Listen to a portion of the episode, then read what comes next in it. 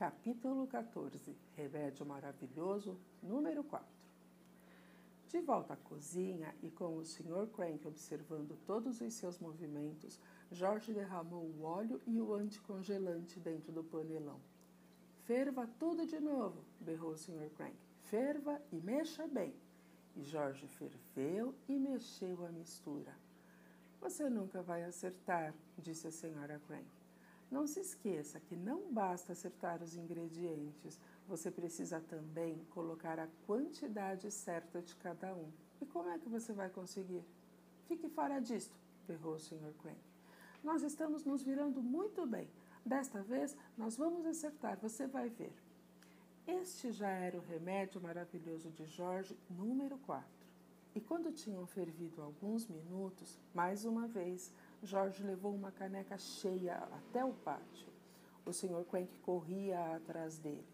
A senhora Crank também foi atrás, mas mais devagar. Vamos ficar aqui com um bando de galinhas muito esquisitas, disse a senhora Crank, se as coisas continuarem assim. Vamos lá, Jorge, berrou o Sr. Crank. Dê uma colherada para aquela lá e apontou para uma galinha marrom.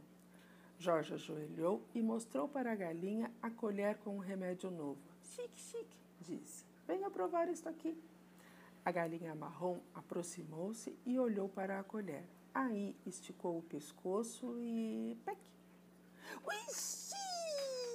fez ela, e um barulho esquisito, parecendo um assovio, começou a sair do bico dela. Vejam como ela vai crescer! gritou o Sr. Crank.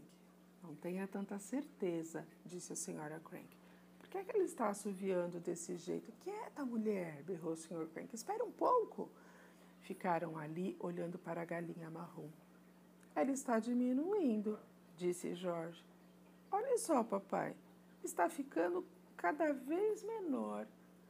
E era mesmo verdade. Em menos de um minuto, a galinha tinha encolhido tanto que estava do tamanho de um pinto que acabou de sair do ovo e tinha um ar ridículo.